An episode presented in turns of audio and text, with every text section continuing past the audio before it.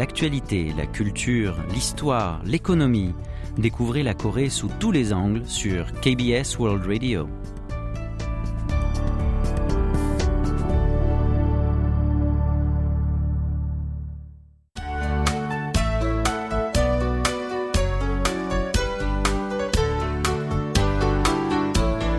Séoul au jour le jour.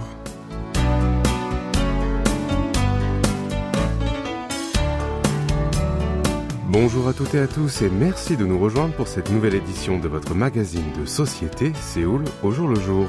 Dans une situation où on est victime de violence et qu'on reste toujours dans le même endroit avec les malfaiteurs, il est difficile d'appeler la police. Mais il sera bientôt possible de demander de l'aide aux autorités policières en tapant sur le téléphone portable ou en appuyant sur des boutons. La police nationale prévoit d'appliquer un système permettant aux citoyens de réclamer secours discrètement dans une situation urgente.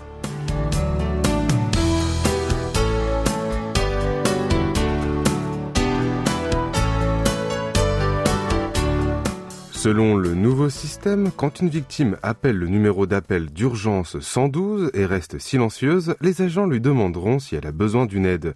Si elle affiche son contentement en tapant sur son portable ou en pressant des boutons, elle recevra un lien par SMS qui permet à la police d'observer sa situation à travers la caméra du smartphone. Pendant cette opération, son écran affichera une fausse page d'accueil de Google afin de ne pas éveiller les soupçons des malfaiteurs. Le service qui de se connecter à l'appareil de photo du téléphone des déclarants a été lancé en janvier dernier. Pour promouvoir son utilisation, la police a introduit le système d'appel silencieux et avant l'apparition de ce dispositif, certains policiers ont dû répondre à l'appel des victimes de violences avec ruse. En novembre 2020, lorsqu'une femme qui subissait des violences conjugales a téléphoné aux forces de l'ordre, un travailleur a énuméré tous les numéros de bâtiments de son complexe d'appartements et lui a fait appuyer sur des boutons au moment où il prononçait le sien. Il a ainsi réussi à trouver son adresse.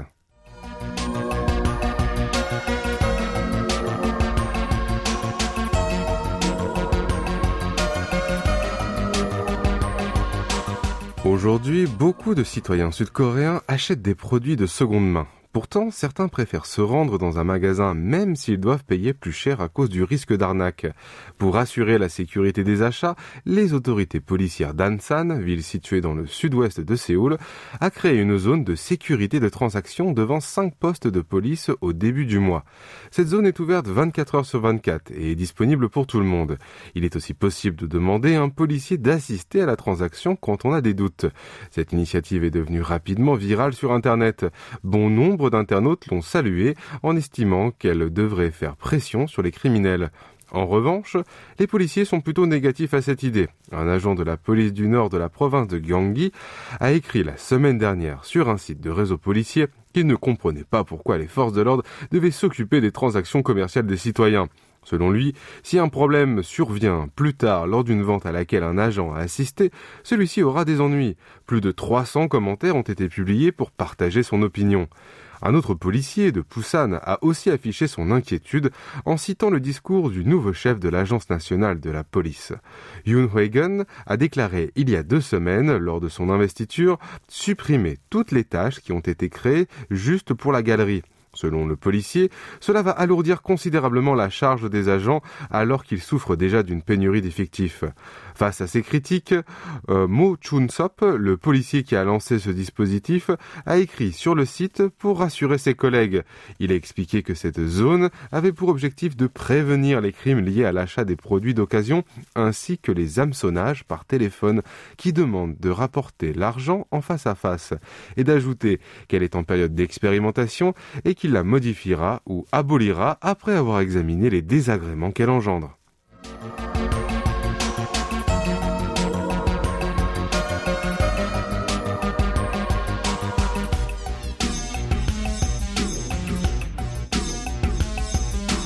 L'arrondissement de Sodemun à Séoul envisage d'autoriser à nouveau la circulation des voitures sur la route Yonselo.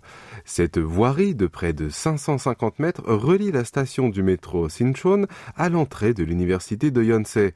Auparavant, elle connaissait souvent d'importants embouteillages, mais en 2014, la municipalité de Séoul l'a désignée comme une zone réservée au transport public et a banni les véhicules sauf les bus.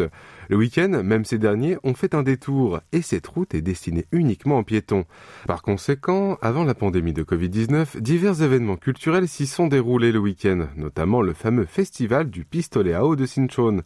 Néanmoins, le nouveau maire de l'arrondissement, Lee Song-hon, euh, qui est entré en fonction en juillet dernier, compte revenir en arrière. Pour cause, bon nombre de commerçants prétendent souffrir de la baisse des clients depuis la mise en œuvre de ce dispositif. Selon Che, qui gère un bar à proximité de Yonselo depuis 15 ans, a affirmé que les consommateurs considéraient désormais Sinchon comme un quartier incommode pour le visiter en voiture et qu'il avait vu son chiffre d'affaires baisser de plus de 20%. Les commerçants ont récemment remis à la mairie une liste de plus de 2000 personnes qui sont pour l'autorisation des voitures sur cette voirie. Selon un responsable de l'arrondissement, quasiment tous les patrons ne voient pas d'effet positif et la municipalité compte remettre les choses en état avant la mi-septembre au plus tôt pour dynamiser à nouveau le quartier. Mais ce n'est pas tout le monde qui salue ce changement. Kim, un gérant de café, craint que l'arrivée de trop de voitures puisse porter atteinte à la sérénité du quartier, car la route n'a que deux voies à double sens de circulation. Il estime que les consommateurs n'aimeraient pas se rendre dans un lieu qui n'est pas favorable aux piétons un membre d'un groupe de danse amateur et sur la même longueur d'onde. D'après lui, il n'y a pas beaucoup d'endroits pour faire des spectacles de rue. Et si Sinchon est rayé de la liste, il ne saurait plus où rencontrer des spectateurs. Les associations étudiantes des universités de Yonsei, Ihwa et Sogang, qui sont situées à proximité, ont lancé une action collective pour s'opposer à l'initiative de l'arrondissement. Selon elles, si les voitures sont de nouveau acceptées, le risque d'accident routier sera élevé et la Yonselo perdra son identité de centre culturel. Dans une enquête qu'elles ont menée auprès des étudiants, 80% des sondés ne voulaient pas la fin de la voirie sans voiture. Yi Sung-il, professeur en génie urbain de l'université municipale de Séoul, a indiqué que cette politique allait à l'encontre de la tendance mondiale qui favorise le déplacement des piétons afin de réduire les émissions de gaz à effet de serre. Et maintenant, faisons une petite pause musicale avec euh, Kilol Bomion ou En marchant sur le chemin de Imunse en featuring avec Jannabi et Kim Yuni.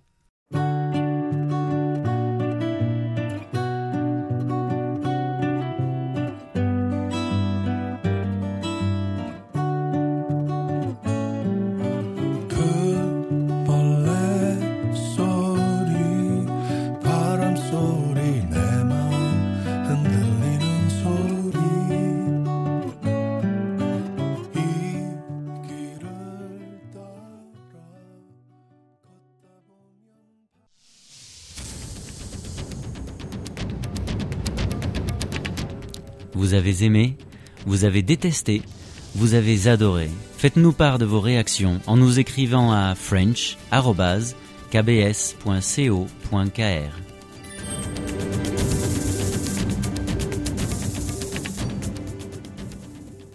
Et eh oui, vous êtes bien sur KBS World Radio pour votre magazine de société, C'est le jour le jour en compagnie de Franck Atlani ce jeudi 25 août.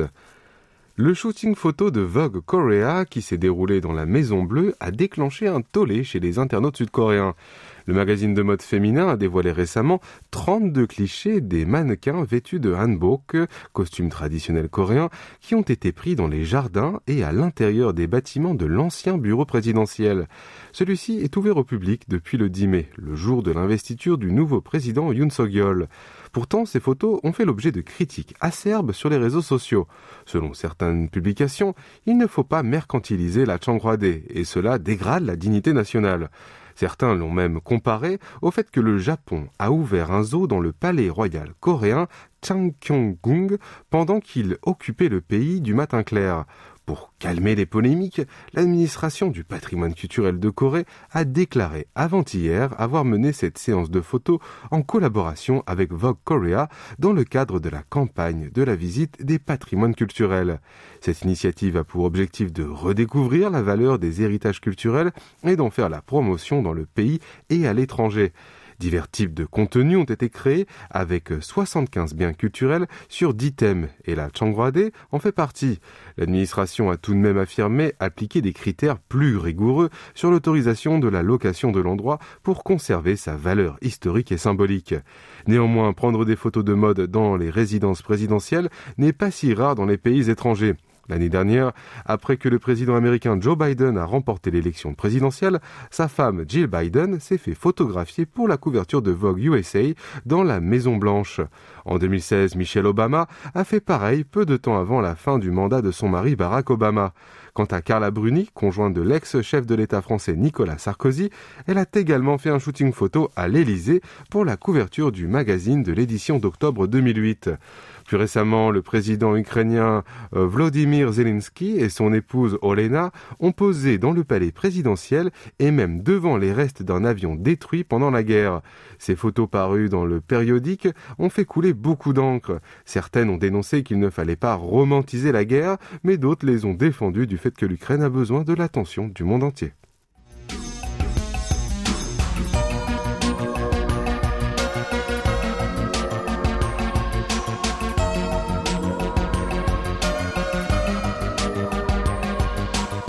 Pour le cinéma, on dit souvent que le volet suivant n'égale jamais le premier opus, car quand ce dernier fait tabac, les spectateurs ont trop d'attentes pour sa suite et ils ont plus de chances d'être déçus. Pourtant, ce préjugé est en train d'être brisé au pays du matin clair. Le long métrage qui a démarré cette tendance était The Roundup, sorti en mai dernier. Il a cumulé plus de 12 millions d'entrées, soit presque le double du premier volume The Outlaw. Le film hollywoodien Top Gun Maverick a également séduit 7,8 millions de spectateurs, un record pour un long métrage étranger sorti après la pandémie. Quant à Hansan Rising Dragon, il n'a pas atteint le succès de l'œuvre précédente, The Admiral Roaring Currents, mais il est le seul à avoir dépassé le seuil de rentabilité parmi les quatre films sud-coréens qui ont débarqué dans les salles obscures cet été. Les Mignons 2, Il était une fois Gru, lui aussi est devenu le film d'animation le plus réussi depuis le début de l'apparition du Covid-19 en accueillant 2 millions d'entrées. La recette du succès de ces quatre œuvres est qu'elles ont compensé les faiblesses du premier volet et se sont adaptées davantage au goût des spectateurs. The Roundup a abaissé l'âge minimum légal de le voir à moins de 15 ans contre 18 pour le premier et a renforcé les éléments comiques en valorisant la synergie entre les acteurs. Pour Top Gun Maverick, son récit séduit même les jeunes générations qui n'ont pas vu l'œuvre originale qui est sortie il y a une trentaine d'années.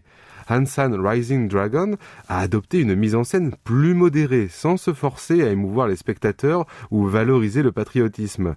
Le deuxième volet des Mignons a conforté l'histoire pour éviter probablement les critiques émises sur le film d'origine, censé se concentrer excessivement sur les personnalités.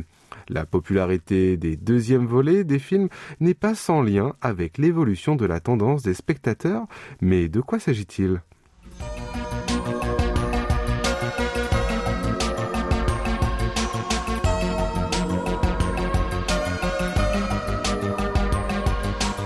Ces jours-ci, les spectateurs essaient de prendre moins de risques quand ils choisissent un film à voir au cinéma. Alors que le choix des œuvres déborde grâce à l'essor des plateformes de streaming, les citoyens veulent payer leur ticket de cinéma pour celles dont la qualité est assurée.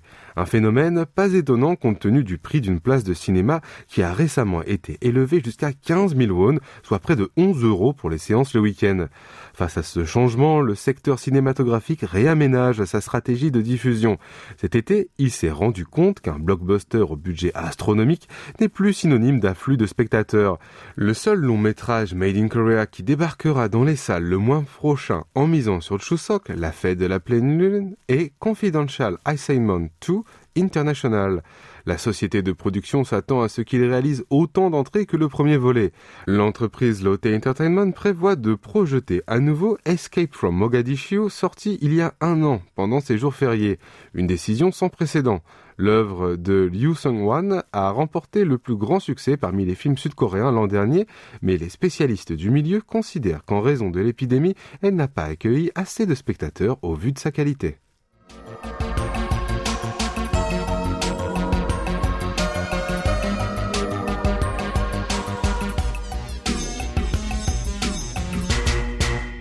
Les festivals sont de retour sur les quais du fleuve Han. Le marché au clair de lune de Hangang reviendra en grande pompe trois ans après sa suspension due à l'épidémie de Covid-19. Il se tiendra tous les vendredis et samedis de 17 à 22 heures à partir de demain jusqu'au 29 octobre dans le parc de Banpo. Dans ce marché nocturne, quelques 40 camions restaurants proposeront des plats et des desserts pour tous les goûts, comme des pizzas, des steaks, des tripes de bœuf et des churros. Pour minimiser les émissions de carbone, les commerçants utiliseront des bols et des sacs plastiques biodégradables. Les visiteurs qui ramènent leurs propres récipients peuvent avoir une réduction. À part les aliments, les artisans locaux viendront, vendront des accessoires, des objets de décoration ou encore des produits pour les animaux de compagnie qu'ils ont fabriqués dans plus de 60 pavillons. Les spectacles en plein air, qui sont devenus rares à l'ère de la pandémie, animeront davantage les lieux. Le fameux concours euh, d'ennui reviendra également. La cinquième édition se tiendra le 4 septembre à 15h près du pont Jamsu. Cet événement insolite a vu le jour en 2016 dans le but de lutter contre l'idée que glander n'a aucune valeur. L'objectif est d'essayer de ne rien faire et de ne penser à rien pendant une heure et demie. L'organisateur mesurera la fréquence cardiaque des participants tous les quarts d'heure. Ceux qui affichent une courbe stable ou descendante auront de bonnes notes. Pendant le concours, les participants qui sont censés ne pas parler un mot peuvent annoncer leur demande en affichant des cartons colorés. Le rouge signifie de leur faire un massage, tandis que le jaune de se faire éventer. Enfin, quand on montre le bleu, ça veut dire qu'on a soif et les agents vont apporter de l'eau. Les trois personnes qui se détendront le mieux seront récompensées. Le bureau des projets du fleuve Anne a lancé l'inscription lundi dernier, mais a dû la clôturer plus tôt que prévu face à l'afflux. Jusqu'à hier matin, 3800 individus se sont portés candidats alors que les places sont disponibles pour seulement 50 équipes. Enfin, dans le parc de Tuxum, l'exposition Projet de sculpture Han se déroulera entre le 20 août et le 21 septembre. Une occasion de découvrir près de 1100 œuvres de 302 sculpteurs représentatifs de la Corée du Sud. Les sculptures seront exposées en plein air, comme près des poutres de pont, sur la pelouse, ainsi que sous d'immenses tentes.